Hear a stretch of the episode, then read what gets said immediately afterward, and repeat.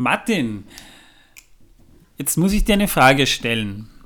Ich habe vorhin einen sehr interessanten wissenschaftlichen Artikel gelesen und habe mir gedacht, das passt jetzt eigentlich sehr gut ein bisschen auch zu der Thematik. Was glaubst du, wie viel auf das Jahr verteilt jetzt, wie viel Wochenstunde hat man als durchschnittlicher Bauer oder Handwerker im Mittelalter gearbeitet? Äh, Wochenstunden? Ja. So Also- die 80? Na, pass auf. Verteilen wir das mal aufs ganze Jahr und das dann durchschnittlich auf die Wochenstunden aufgeteilt. Was glaubst du? Ja, so um die 80 bis 100. Als Bauer oder Handwerker? Ne, ist Bauer. Gut.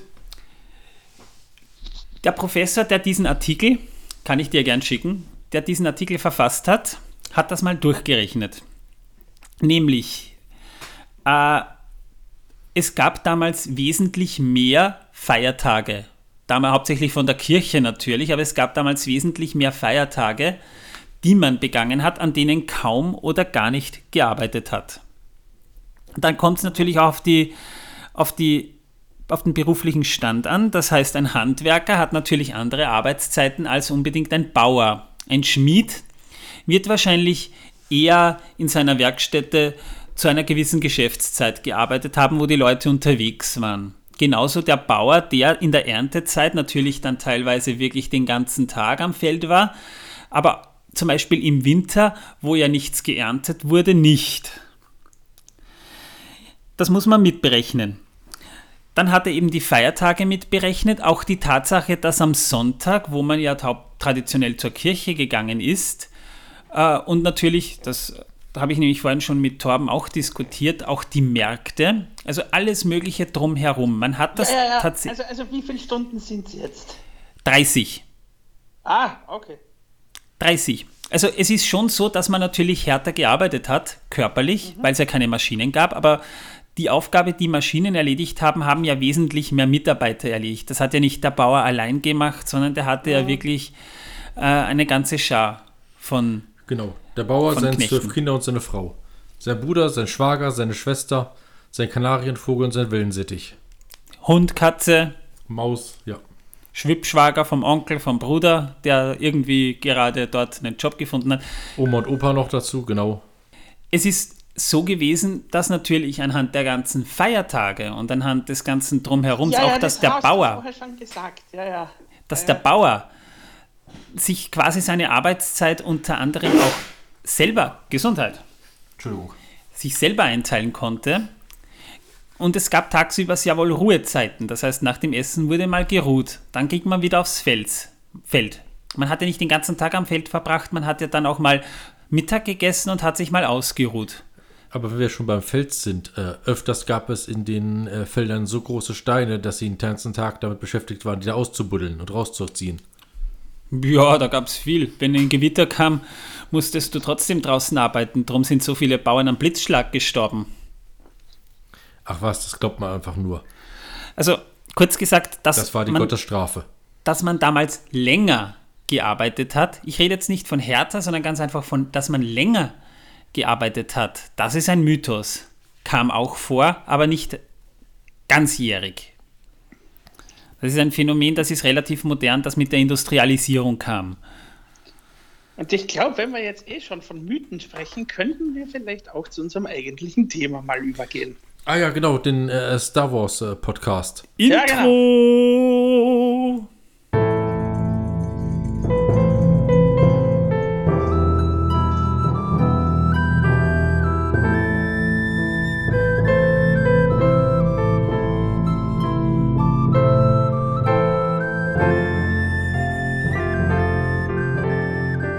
Megovanen, Melonin und herzlich willkommen zu Folge 48 von Der Herr der Ringe pro Minute, der Podcast, in dem wir pro Folge je eine Minute von Der Herr der Ringe, die Gefährten, dem Film von Peter Jackson, basierend auf das Werk von John Ronald Rule Tolkien, besprechen. Das, nein, dem, dem Werk. Ich bin der Manuel. Ich bin der Torben. Ich habe gerade keine Kartoffeln neben mir stehen, aber dafür ein Getränk. Das ich mit sehr viel äh, Kraftaufwand hier hereingeschleppt habe und nun echt wirklich am Schwitzen bin. Und ich denke, ich äh, werde mich äh, von der Enterprise erst einmal äh, äh, rüberbeamen lassen, damit die Aufnahme auch wirklich ein grandioser Erfolg wird, denn ich denke, Lieutenant Uhura wird mir bestimmt ihren Ohrstöpsel leihen. Ja, und ich bin der Martin. Ah, ich dachte, du bist Batman. Nein, nicht, nicht jeden Tag. Ach so. Ich, meine, ich will jetzt nicht behaupten, dass ich Batman bin, aber es hat mich noch niemand gemeinsam mit Batman in einem Raum gesehen. Mich auch nicht. Mich schon. Du bist der Joker. Nein. der bin ich nicht. Und dass ich es verleugne, heißt nicht, dass es auch stimmt. Ja, in der letzten Folge haben wir ja mal über ja mal Isengard angeteased, weil wir auch kritisiert haben, dass Mittelerde scheinbar im Film wesentlich kleiner ist als im Buch, weil Gandalf nur einen Tag vom Auenland nach Isengard braucht, während er im Film drei Wochen unterwegs war, äh, im Buch drei Wochen unterwegs war. Also oh, wir haben ähm, äh, Isengard und Mittelerde und äh, Entfernungen. Äh, Manuel, wieso hast denn du deine Karte nicht hier? Da könnten wir auch direkt mal drauf schauen. die habe ich, Wo? die habe ich da hinten am Tisch. Oh, dann hole ich sie mal kurz. Moment. Brauchst du nicht. Jetzt holt er sie. Na, ist ja wurscht. Mache ich mal eine Rückblende. In dieser Folge, jedenfalls, geht es mal darum, dass Gandalf von seinem Pferd absteitet und wird von Saruman empfangen. Gandalf verbeugt sich, Saruman. Und dann gehen sie durch einen wunderschönen Garten vor Isengard, ein wirklich beschauliches Fleckchen, wo Gandalf Saruman enthüllt, dass er den Ring der Macht gefunden hat. Ja, daraufhin kritisiert Saruman Gandalf so nach dem Motto, warum hast du nicht vorher schon gemerkt, dass der Ring dort ist? Deine Vorliebe für das Kraut der Halblinge hat dir scheinbar die Sinne vernebelt. Was mir nämlich aufgefallen ist, das ist mir im Hobbit schon aufgefallen, Gandalf ist sehr, also Saruman ist sehr drogenkritisch. Irgendwie macht er sich immer über Leute lustig, die irgendwie rauchen oder Pilze nehmen oder sonstiges. Da hat er sich irgendwie drauf fixiert. Der arme Radagast. Immer wird er fertig gemacht mit seinen Pilzchen. Genau. Aber zumindest leckt er keine Frösche. Naja, jedenfalls sehen wir dann den Ortang von innen und sie unterhalten sich darüber, dass Sauron mittlerweile wieder in Mordor ist, noch könne er keine körperliche Gestalt annehmen, aber seine Macht wächst und er schart seine Heere um sich und bald hat er eine Heer, ein Heer, das stark genug ist, Mittelerde anzugreifen. Gandalf fragt daraufhin Saruman, woher er das weiß. Und Saruman sagt, ich habe es gesehen. Ja, und damit endet dann auch schon Minute 48. Das heißt, wir erfahren viel, was wir nicht eh schon wissen, aber wir erfahren damit einmal, wer Saruman ist. Das ist nämlich der Oberste des Ordens. Aber dazu später. Reden wir doch mal über Isengard. Ja, ich habe es auf der Karte gefunden. Das ist da unten. Du, du, oh, wir sind zusammengeholt. An der Pforte von Rohan. Ja. Genau. So Ja, ich habe nämlich von ihm zum Geburtstag eine schöne Mittelerde-Karte geschenkt bekommen. Die muss ich mir noch einrahmen und an die Wand hängen. Ja, muss er, unbedingt. Momentan rollt sie sich nämlich noch von alleine zusammen.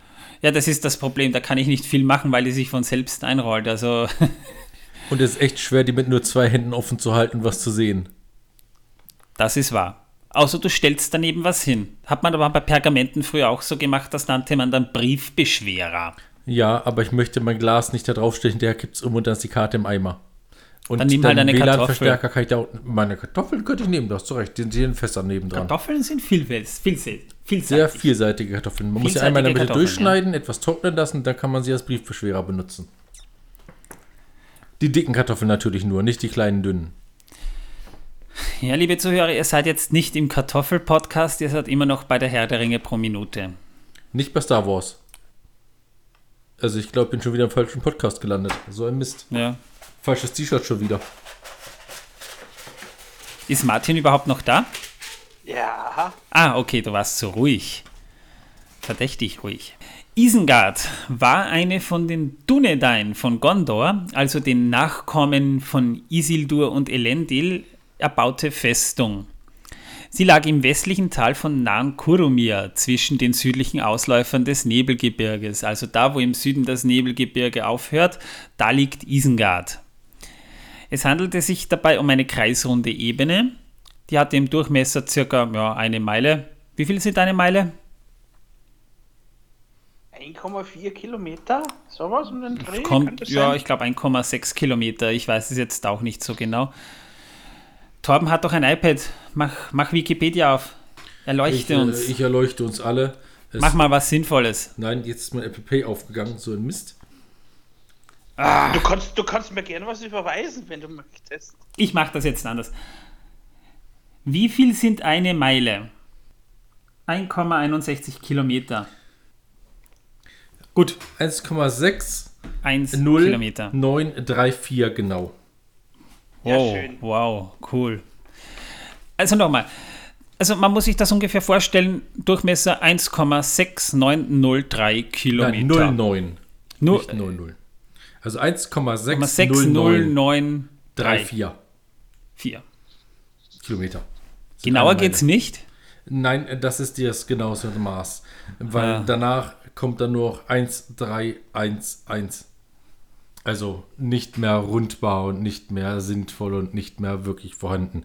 Denn wie viele Stellen nach dem Komma willst du haben, um das auf den Gut, man muss es aber mal genau, genau nehmen. Es sind ja sowieso nur etwa eine Meile. Es können also genauso gut 1,5984 Kilometer sein. Es ist egal. Ja, oder 1,7111111. Ja, 1, 1, ja ist jetzt, glaube ich, auch wurscht. Sie war von einem Ringwall aus natürlichem Gestein umgeben der im Norden in die Hänge des Methedras überging. Das ist der Berg, der quasi so ganz nördlich, ein, ein hoher Berg, der noch bei Isengard liegt.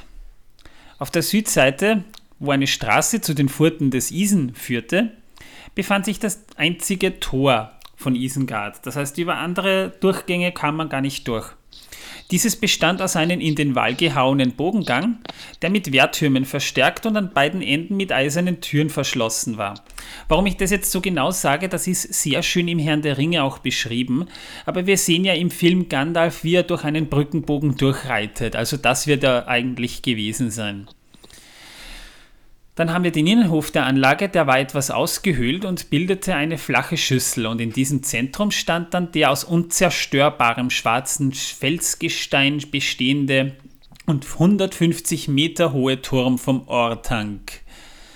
Der ist also aus, ja, man könnte sagen, aus Obsidian ist er geformt. Manche meinen auch aus Adamant. Und von diesem Turm gingen acht Pfade strahlenförmig in alle Teile des Walls aus. Das heißt, es ist so richtig schön sternförmig, kann man sich das vorstellen.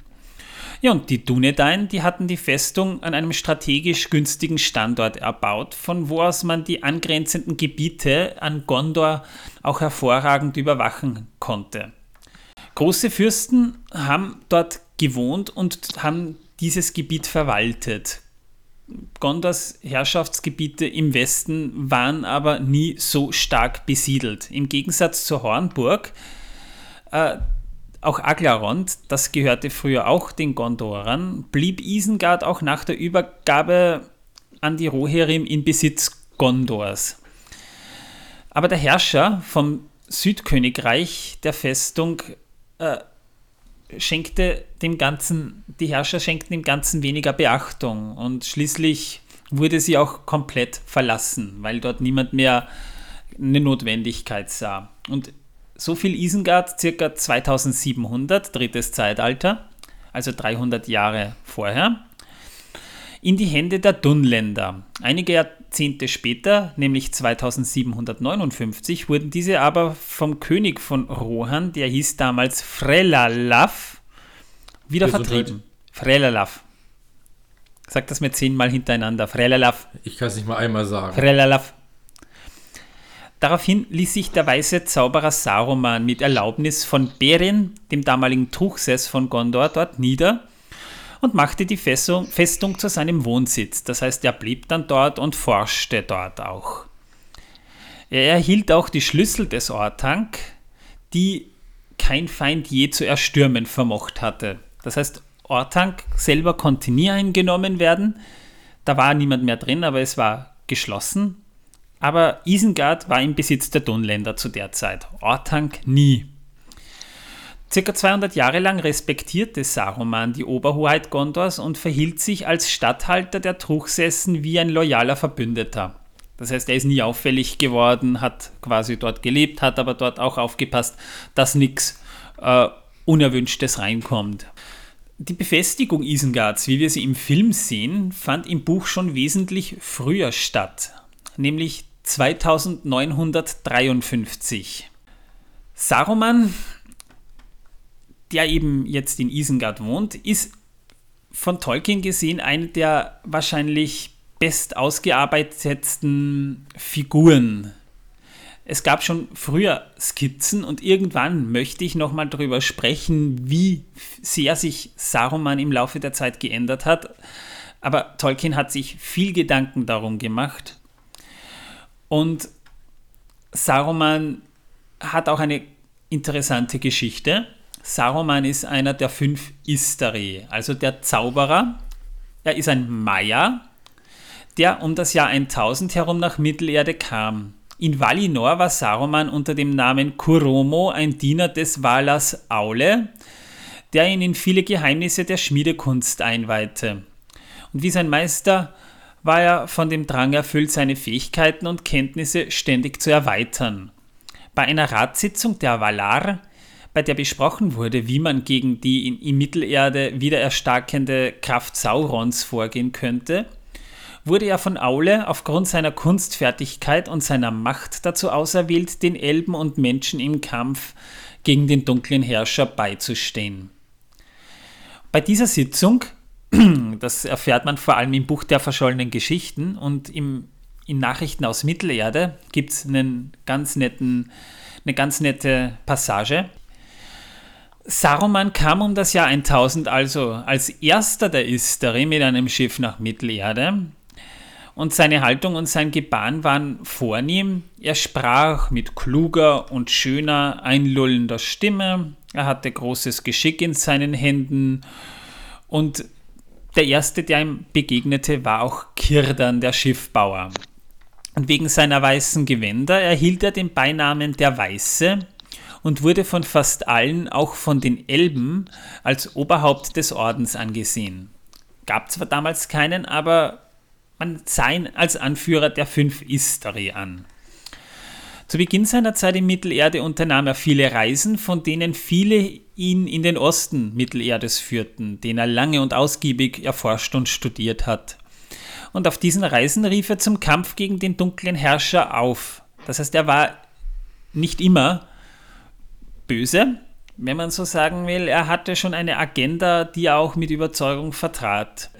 Um sein Wissen zu vergrößern und um seinen Feind Sauron mit seinen Kenntnissen und seiner geistigen Kraft bekämpfen zu können, forschte Sauron daher oft und viel in Gondors Archiven. Saruman, nicht Sauron, forschte dort. Saruman, Entschuldigung. Ja, das Problem ist, ich verspreche mich da ganz gerne mal, weil die äh, ziemlich ähnlich klingen auch. Ich lese manchmal auch die anderen Namen. Dafür hast du ja mich. Ich Ja. passe auf dich auf. Genau. Und wenn du viele Fehler machst, dann wird dir heute Abend wieder der Arsch versohlt. Jedenfalls wurde ja dann der Weiße Rat gegründet, wo ja beispielsweise Elrond, Kirdan und Galadriel drin waren. Das war im Jahr 2463 und Saruman wurde zu dessen Oberhaupt gewählt. Das geschah allerdings nur, weil Gandalf, der Graue, der von Galadriel vorgeschlagen worden war, äh, die Sitzungen des Rates nicht leiten wollte. Das heißt, er wollte eigentlich gar nicht Anführer sein. Er hat andere Dinge für wichtiger gehalten und hat deswegen auch diese, diese Rolle nicht angenommen, weshalb es eben Saruman wurde. Jedenfalls in dieser Position trat Saruman zunächst als Hauptgegner Saurons auf. So nach dem Motto, ich bin dein Endgegner, Alter. Allerdings begann er dann schon zu dieser Zeit Gandalf zu misstrauen und zu beneiden, weil er wegen seines bescheidenen und freundlichen Wesens den größeren Einfluss auf die Bewohner Mittelerdes hatte. Also er war volksnäher, er war vertrauensseliger. Saruman wirkte eher wie der ja, Big Boss, vor dem man vielleicht eher Angst als Vertrauen hatte. Zudem hatte Gandalf von Kirdan den Elbenring Narja relativ früh schon erhalten, was Saruman, der auf diesem Gebiet sehr bewandert war, aufs höchste beleidigte. Also er wollte diesen Ring, aber dadurch, dass er eben in der Schmiedekunst bewandert war und ihn nicht haben durfte, also das schlägt schon gewaltig aufs Ego. Sowas nimmt schon Einfluss. Während des Studiums der Künste seines Feindes Sauron wurde Saruman immer mehr klar, dass er wie dieser selbst Macht erlangen und Mittelerde nach seinen eigenen Vorstellungen gestalten wollte. Das konnte er aber natürlich nicht, das konnte tatsächlich nur Melkor. Melkor konnte Dinge wirklich erschaffen. Während Sauron zum Beispiel ja auch nur andere davon überzeugen können, die Drecksarbeit zu machen und ihm quasi diese Macht schenken. Der Zauberer begann dann auch den dunklen Herrscher zu beneiden, wie ein Nebenbuhler um dessen Werke, anstatt ihn wie die anderen Weisen deswegen zu hassen. Aber er erkannte, dass er allein zu schwach war, um Sauron zu verdrängen. Deswegen brauchte er, insgeheim dachte er daran schon, den einen Ring, um die Kraft zu erlangen, die er dafür benötigt. Und so begann er im Rat immer mehr seine eigenen Interessen als die der Völker Mittelerdes zu verfolgen, was den anderen Weisen aber nicht auffiel. Wir merken es im Hobbit zum Beispiel.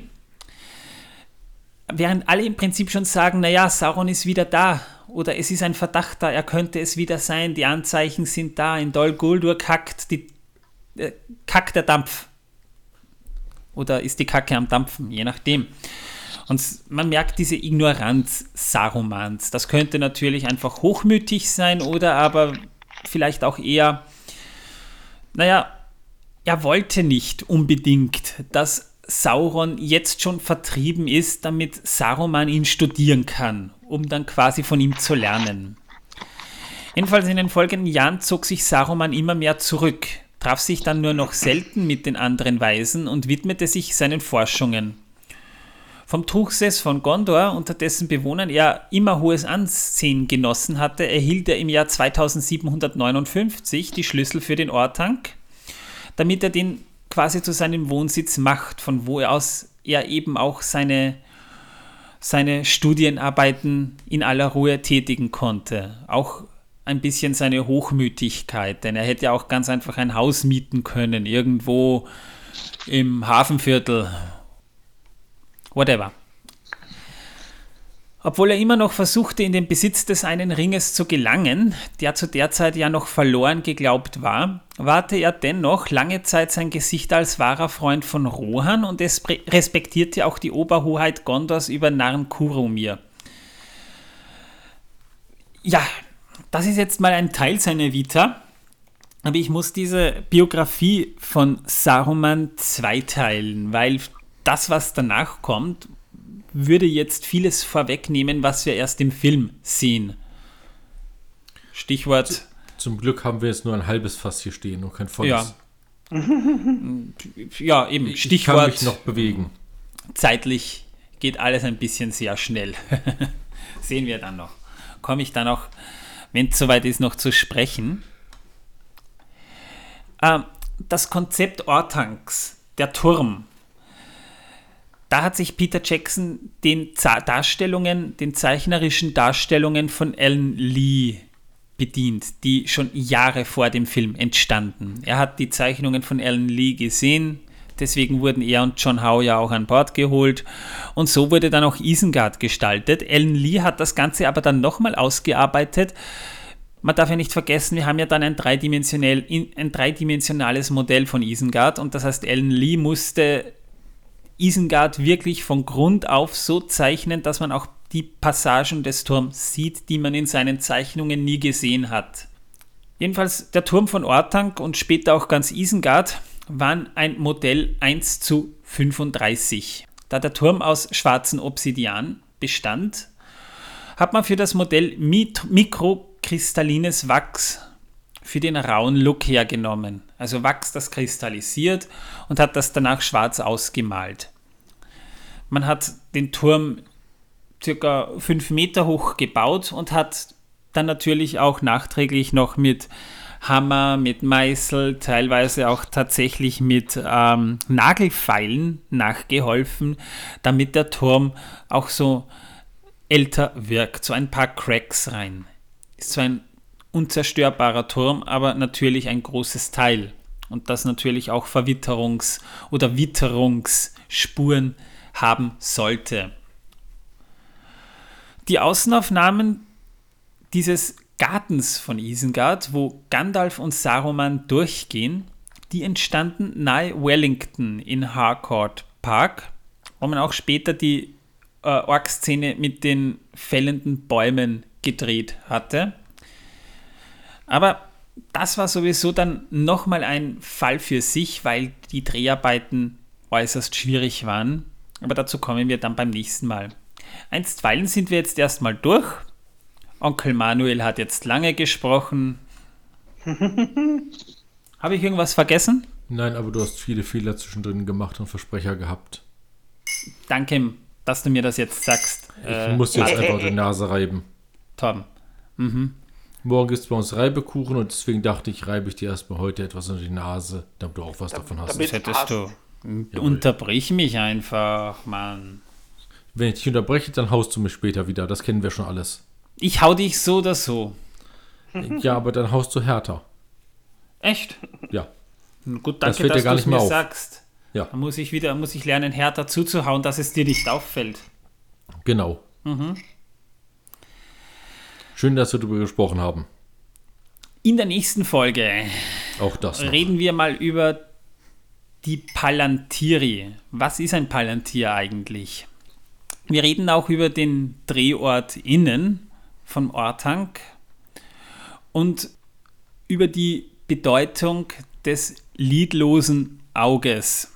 Das heißt, in der nächsten Folge gehen wir wieder ein bisschen tiefer in die Materie hinein. Lang ist es nicht mehr bis zu unserem Jubiläum, aber ich hoffe, ihr bleibt uns trotzdem gewogen. Würde mich persönlich auf jeden Fall freuen. Ich hoffe, auf, euch hat diese Folge gefallen. Ich vertschüss mich jetzt und verdresche jetzt erstmal Torben. Ciao.